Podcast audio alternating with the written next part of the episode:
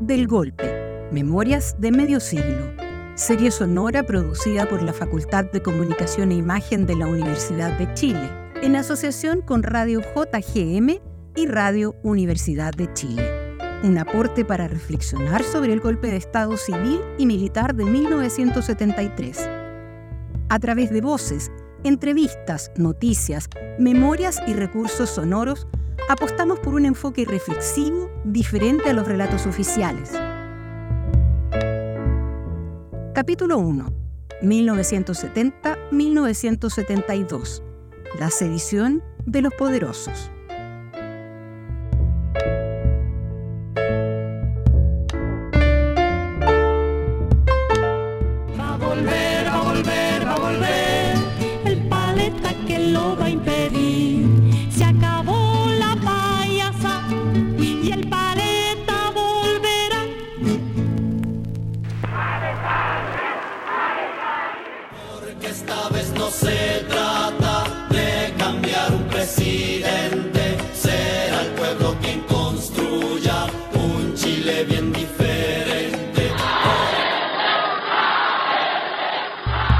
La elección presidencial de 1970 contó con la candidatura de Salvador Allende, la que se proclamó el 22 de enero de ese año, misma fecha de la elección del candidato de la derecha, Jorge Alessandri.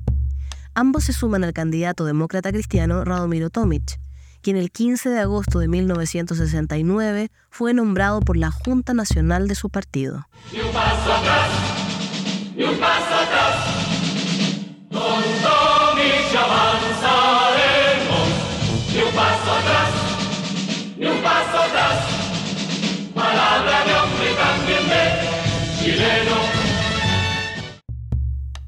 Tres candidatos, tres propuestas para un pueblo lleno de anhelos, frente a una realidad injusta y desigual para el mundo popular. A las 2 de la madrugada del día 5 de septiembre, desde los balcones de la Federación de Estudiantes de la Universidad de Chile, Salvador Allende confirmó su victoria, llamó al pueblo a la serenidad y al trabajo duro. Les pido que se vayan a sus casas con la alegría sana de la limpia victoria alcanzada. Y que esta noche, cuando acaricien sus hijos, cuando busquen el descanso, piensen en el mañana duro que tendremos por delante, cuando tengamos que poner más pasión y más cariño para hacer cada vez más grande a Chile y cada vez más justa la vida en nuestra patria. El triunfo generó el pánico de los sectores conservadores y una actitud sediciosa frente a los anuncios del programa, que buscaban acabar con los monopolios, los latifundios y que buscaría la nacionalización de las riquezas básicas. Rodrigo, abogado. Porque el golpe de Estado tiene como origen la nacionalización del cobre y la reforma agraria. La, convivencia en Chile se rompe no porque se haya exacerbado el debate político, eso también contribuyó, se rompe básicamente porque las coaliciones progresistas de los años 60 hicieron dos cosas que al empresariado, a la burguesía y a los poderes internacionales no les gustaron, que nacionalizamos las riquezas básicas y hicimos reforma agraria. Mónica, pobladora de la Victoria. El triunfo de la Unidad Popular junto al presidente Salvador Allende, para nosotros como pobladores de la población La Victoria, significó una tremenda alegría, porque después de, de muchos años de una lucha continua por conquistar cuestiones básicas, por conquistar una vida con mayores oportunidades, una vida digna, eh, habíamos podido llegar a tener en el gobierno un presidente elegido por nosotros. Y ese nuevo gobierno nos iba a permitir hacer cambios profundos. Igor, historiador. La Unidad Popular es el punto de llegada en la trayectoria histórica del movimiento popular. En ese sentido es heredera de las demandas históricas que se comenzaron a desarrollar a fines del siglo XIX y comienzo del siglo XX en cuanto a proyectos de construcción del socialismo, pero es también heredera de la movilización social rupturista, que es un componente relevante en el desarrollo de ese movimiento popular, y a su vez del respeto a la institucionalidad política, que en especial a partir de la década de 1930 comienza a ser eh, incorporado como un elemento relevante. Estás escuchando La sedición de los poderosos, capítulo 1 del podcast del golpe, Memorias de medio siglo. Este proyecto, el proyecto de construcción del socialismo, encarnado en la Unidad Popular, no es en ningún caso una suerte de humanización del sistema capitalista, sino que muy por el contrario, supone una profunda transformación en la estructura económica, en la institucionalidad política y en las relaciones sociales. En ese sentido, los elementos de fondo que subyacen a este proyecto tienen que ver con poner fin a la explotación, poner fin a la exclusión, poner fin a la discriminación y evidentemente a su vez también poner fin a la represión de Estado. Mirado desde esa perspectiva, el proyecto histórico del movimiento popular, que madura o cristaliza durante la Unidad Popular, es una profunda transformación en la sociedad chilena. Tu silueta va caminando con el alma triste. De covers a la creación de música propia está compuesto el primer vinilo de los Blobs. Los momentos, ícono de una época y de una generación, apareció en agosto de 1970 un disco marcado por las transformaciones sociales, culturales y políticas de los tiempos que corrían en Chile.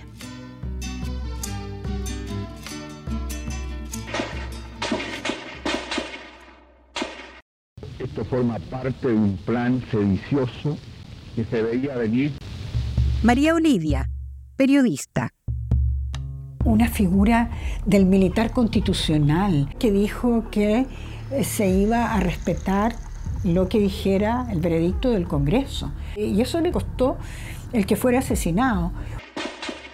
El primer magnicidio del siglo XX en Chile se produjo la mañana del jueves 22 de octubre de 1970, cuando una ráfaga de tiros hiere mortalmente al constitucionalista comandante en jefe del ejército, general René Schneider.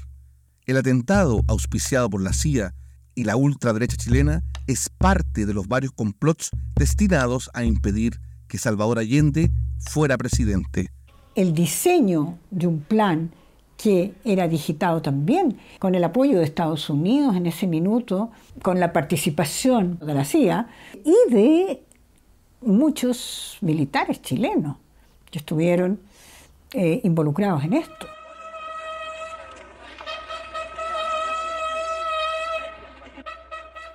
60 días debieron pasar desde el 4 de septiembre de 1970 para la ratificación del triunfo de la Unidad Popular.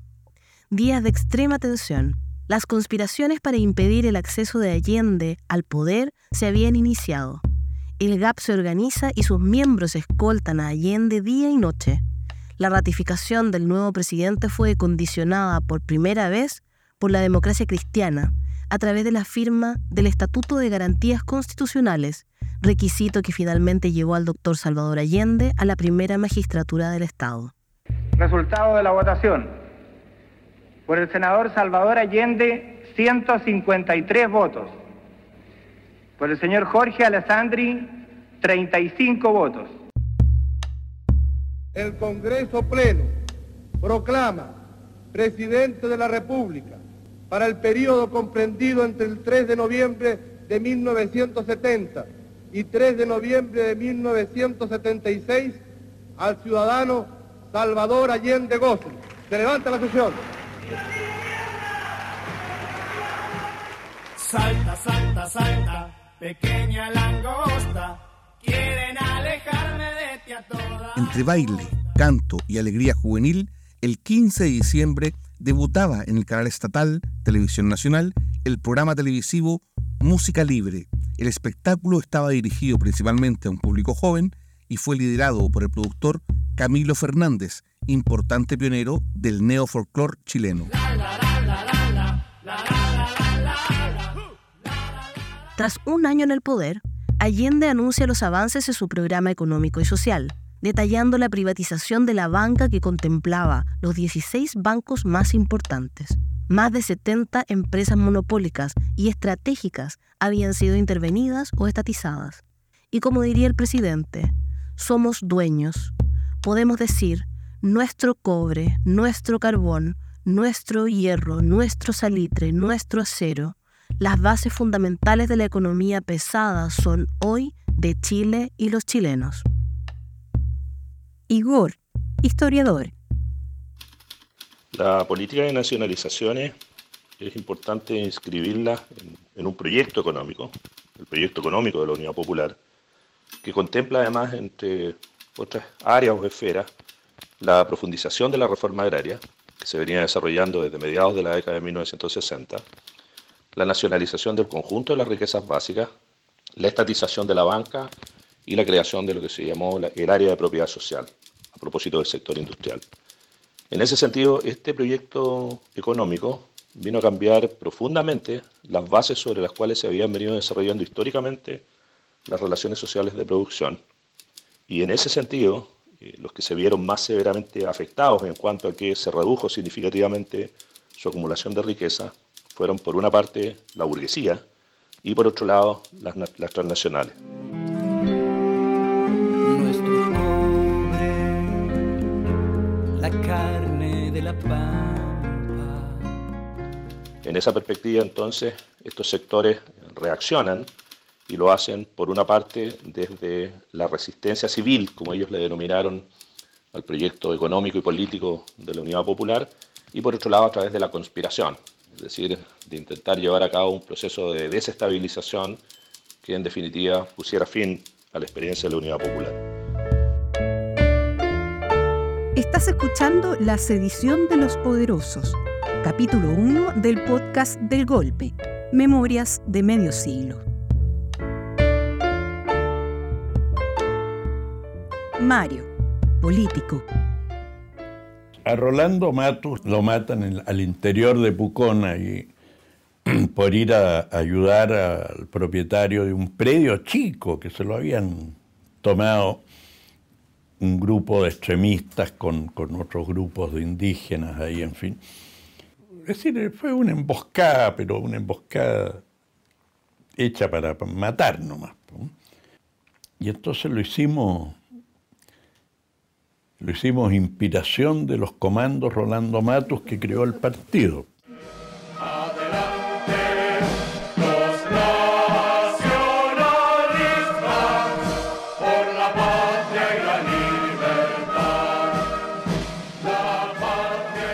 El marxismo ha puesto al país en una encrucijada que nadie puede soslayar. Se trata definitivamente de optar entre la democracia o el totalitarismo.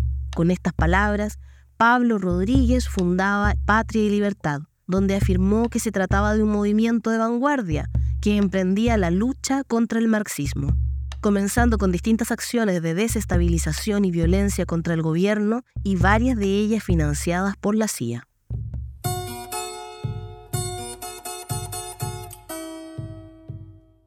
Las elecciones municipales de 1971 fueron una prueba de fuego para el gobierno de Salvador Allende al ser la primera elección durante su mandato y de la que saldría victorioso con un 50,4% de los votos para la Unidad Popular, superando con creces el porcentaje del triunfo de 1970.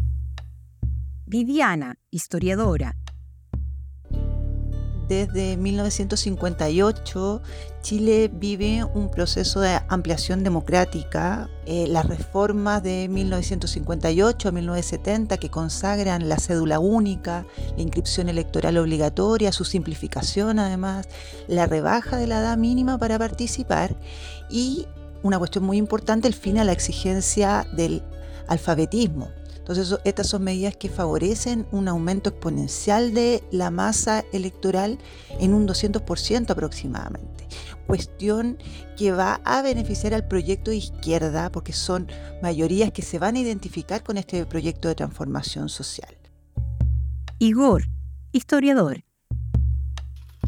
Los resultados electorales son sin lugar a dudas un dato súper relevante de lo que la situación de coyuntura de los procesos políticos que se están viviendo. En la elección municipal de abril de 1971, donde la Unidad Popular obtiene aproximadamente el 51% de las adhesiones, pone a su vez de relieve que una parte importante de la sociedad chilena mira con expectativa o con esperanza ese proyecto de transformación que ofrece a la Unidad Popular y que en este caso contiene medidas de justicia social eh, que muchos sectores ven con profunda simpatía.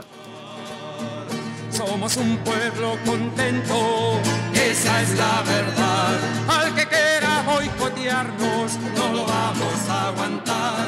Al que quiera boicotearnos, no lo vamos a aguantar.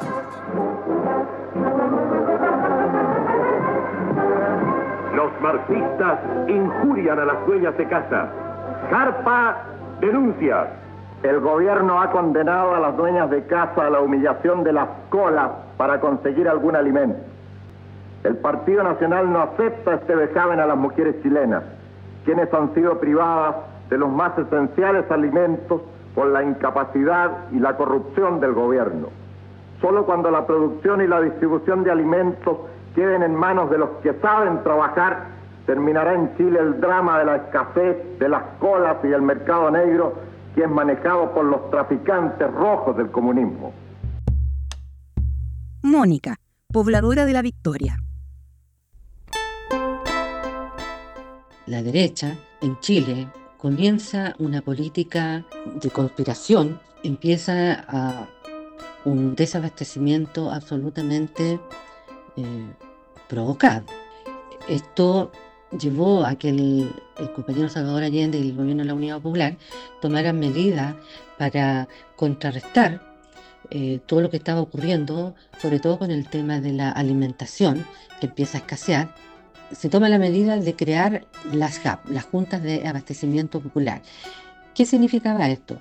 Que en las poblaciones y en los sectores donde se organizaron las JAP, fueron los pobladores los que toman en sus manos la distribución de los alimentos y de los, de los productos de primera necesidad para que no hubiera especulación, para que el mercado negro no se eh, apoderara de la situación. Amanda, periodista. Yo entiendo que hubo eh, mucha más solidaridad en los barrios más populares. Eh, yo vivía en un barrio que no era, siendo de Feledón, no era un barrio popular, yo vivía en Las Condes había de todo, la gente tenía de todo, estaba todo acaparado. O sea, ellos podían comprar tranquilamente y nosotros hacer cola. Además recuerdo que durante todo el periodo de la JAP quemaban, digamos, los almacenes donde había gente que pertenecía a la JAP y que vendía. Los atacaba Patria y Libertad. Ahora, en cuanto a la cantidad que había después del golpe de Estado, se llenaron los supermercados.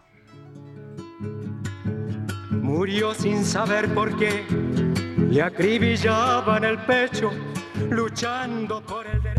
El 8 de junio, el grupo de izquierda, Vanguardia Organizada del Pueblo, atentó contra el ex ministro del Interior del gobierno de Frey, Edmundo Pérez Sujovic. La BOP lo consideraba responsable de la represión de las ocupaciones de tierras en el sur de Chile en el año 1969. El atentado es condenado por todos los sectores e impacta a la opinión pública chilena.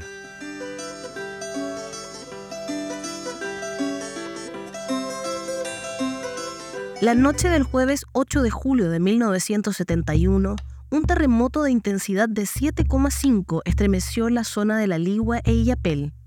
El piso del país se sacudía como también otros cimientos lo hacían, tras nacionalizar empresas estratégicas, la banca, la minería y la propiedad de la tierra. Fue el 11 de julio de 1971 que el Congreso de Chile aprobó por unanimidad la reforma constitucional que nacionalizó la gran minería del cobre. Así, Chile se ponía los pantalones largos en la propiedad minera, considerada el sueldo del país. Pero el pueblo de Chile y el gobierno popular que presido han medido claramente la responsabilidad de la medida que es indispensable tomar para fortalecer la economía de Chile, para romper su dependencia económica, para completar la esperanza y el anhelo de los que nos dieron la libertad política, para conquistar nuestra segunda independencia, la independencia económica de nuestra patria. Uno de los hitos durante el gobierno de la Unidad Popular fue la visita del líder de la Revolución cubana, Fidel Castro quien aterrizó en Antofagasta el 10 de noviembre de 1971.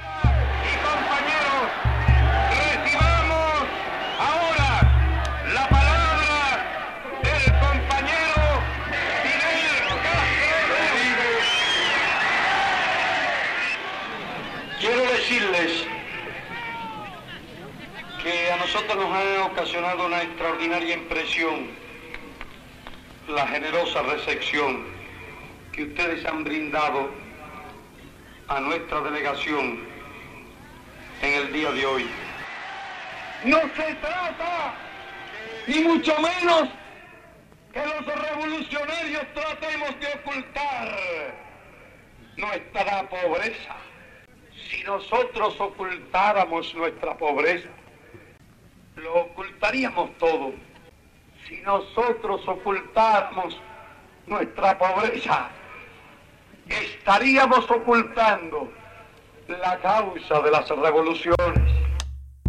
Durante los 23 días que Castro permaneció en Chile, recorrió desde Antofagasta a Puerto Montt, entre otras ciudades. Visitó fábricas, minas de extracción de cobre, carbón, salitreras y diversos centros universitarios.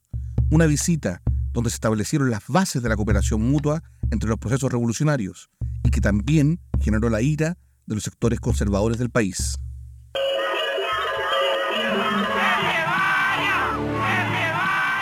Esa marcha de las cacerolas realmente indignante porque a esa gente nunca le faltó nada. A quienes nos faltaban cosas teníamos que hacer cola en la JAP. Eh, yo, en el barrio donde yo vivía, la gente incluso de mi barrio venía a tocar las cacerolas frente a mi casa, estando yo con mis niños. O sea, esa manifestación fue realmente sediciosa, fue un llamado a un golpe de Estado de gente que nunca tuvo problemas económicos, jamás, porque ellas siempre pudieron comprar al mercado negro. Y nosotros somos los que lo pasamos mal por ser simpatizantes del gobierno de Allende. Estás escuchando La sedición de los poderosos, capítulo 1 del podcast del golpe, Memorias de Medio Siglo.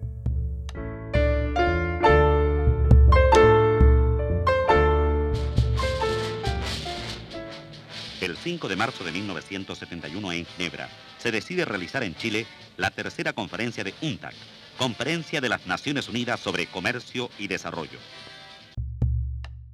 Miguel, arquitecto.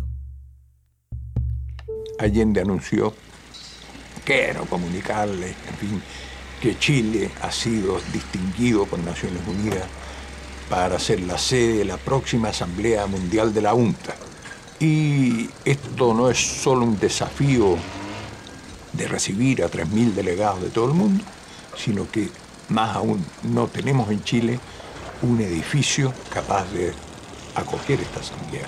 Tenemos que construirlo y tenemos menos de un año porque la asamblea se inaugura en abril del próximo año. Marco, obrero. Desde el carpintero al ayudante soldador, el soldador, el albañil, todo la gran mayoría, estaban comprometidos con el gobierno de Allende de sacar ese edificio, terminarlo, y era un orgullo de demostrarle al mundo nosotros de que los chilenos seamos capaces de levantar eso. Me cuesta pensar en una hora en que haya habido tal nivel de compromiso colectivo de los profesionales, de los trabajadores, de todo el mundo. La política de desestabilización y desabastecimiento de los sectores políticos y empresariales contra la UP continuaron y se reforzaron con el paro del 9 de octubre de camioneros convocado por la Confederación de Dueños de Camiones en rechazo a la pretensión del gobierno de crear una empresa estatal de transporte de camiones en la región de Aysén.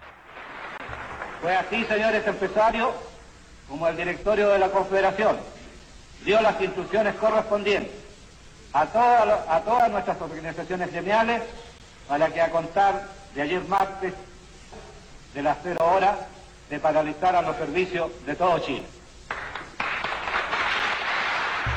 Adhirieron a este paro la Confederación de la Producción y el Comercio, la Sociedad de Fomento Fabril, la Confederación del Comercio Detallista y después se pliega de manera explícita la democracia cristiana. Mónica, pobladora de la Victoria. El paro de los camioneros promovido por los sectores reaccionarios fascistas en Chile afectó por supuesto a los sectores populares y a nuestra población también, porque la escasez de alimentos de primera necesidad afectaron a la población indudablemente. A pesar de todo eso, hubo una comprensión muy grande de, lo, de, la gente, del pueblo, de, la población nuestra también, y quiso colaborar y buscar la forma de cómo contrarrestar este desabastecimiento que estaba produciendo el paro de estos camioneros. Salen muchos camiones, camionetas, los vehículos que pudieron hacerlo, a distribuir alimentación. En mi población, los jóvenes íbamos, por ejemplo, a la empresa Soprole a hacer trabajo voluntario y junto con eso, siendo eh, jóvenes de estudiantes, en la noche nos quedábamos ahí y salíamos a hacer eh, la distribución, la entrega a las poblaciones. Estás escuchando La sedición de los poderosos, capítulo 1 del podcast del golpe, Memorias de medio siglo.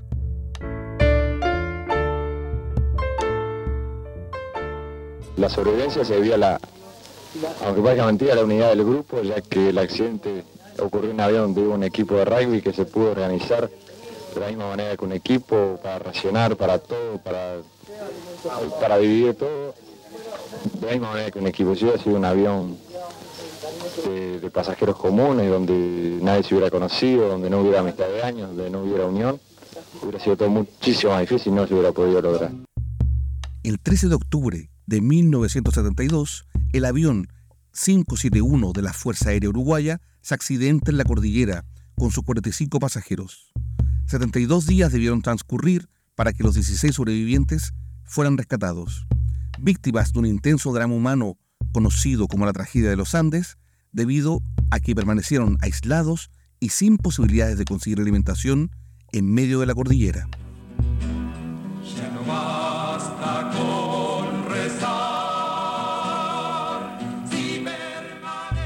Como una manera de dar mayor tranquilidad y controlar la compleja situación política y social que se vivía en el país, Salvador Allende incorporó a miembros de las Fuerzas Armadas en el gabinete. Así, en 1972 nombró al general Carlos Prat como ministro interior y otros cuatro uniformados a las carteras de Obras Públicas y Transportes, Minería, Trabajo y Agricultura.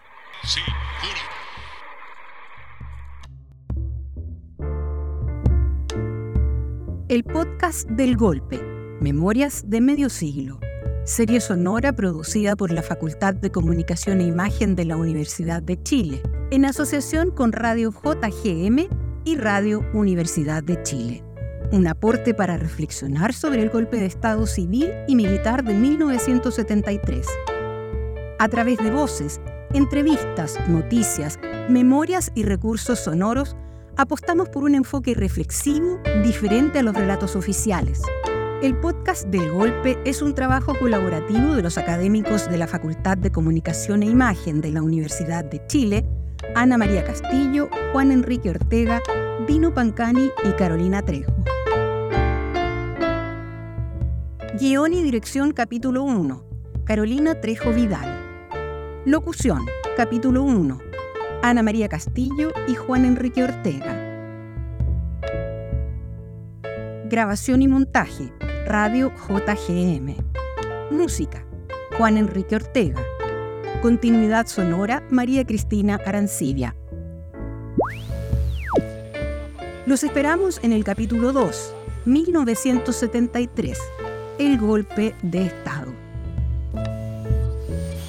El podcast del golpe Memorias de Medio Siglo está disponible en Tantaco, plataforma de podcast de Universidad de Chile Spotify y las redes de Radio Universidad de Chile y Radio JGM de la Escuela de Periodismo de la Universidad de Chile.